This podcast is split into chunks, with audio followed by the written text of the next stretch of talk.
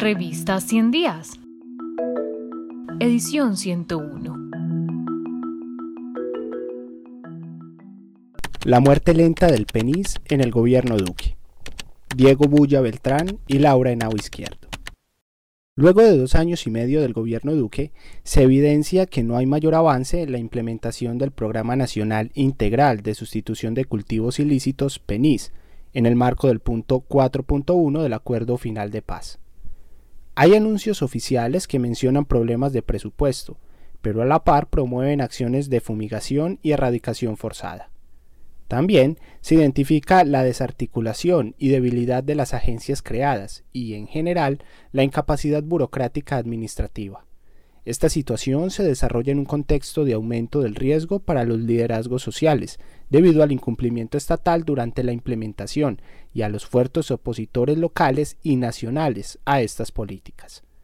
Este artículo indaga el porqué de la falta de avances significativos en la implementación del PENIS durante el periodo del presidente Duque.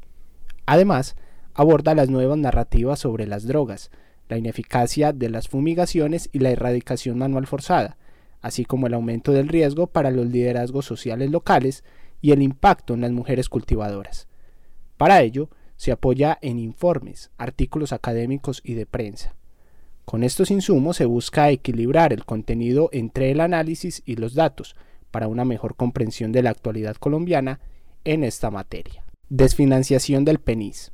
Una política pública se puede definir como la acción de las instituciones gubernamentales para cambiar un estado de cosas percibido como problemático, la cual requiere contar con los recursos necesarios para garantizar que los objetivos, las estrategias, los programas, los proyectos y las metas se cumplan.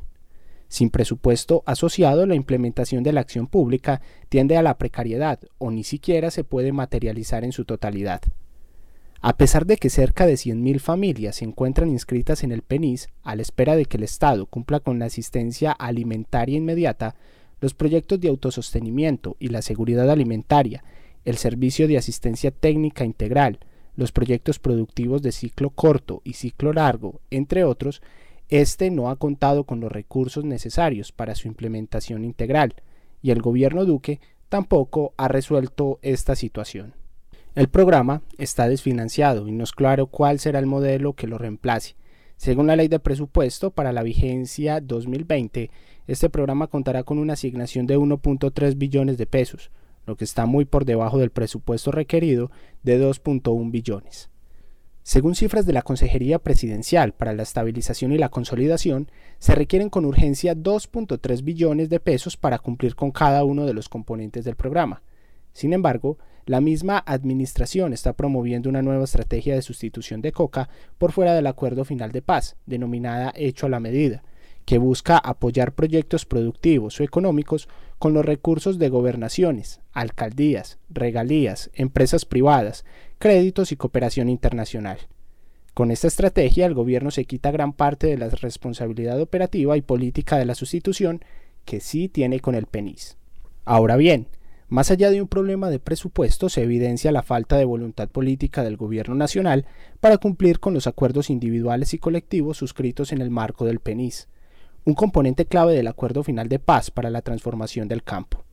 El gobierno centra su estrategia de reducción de cultivos de uso ilícito en la erradicación forzada y en la promoción de las fumigaciones, dejando en segundo plano los programas de sustitución voluntaria de cultivos y de desarrollo alternativo.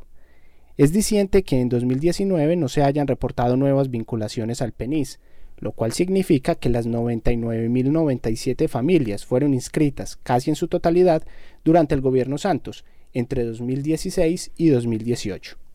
En contraste, el actual gobierno desvinculó del PENIS a 1.685 familias por supuestos incumplimientos entre agosto de 2018 y diciembre de 2019.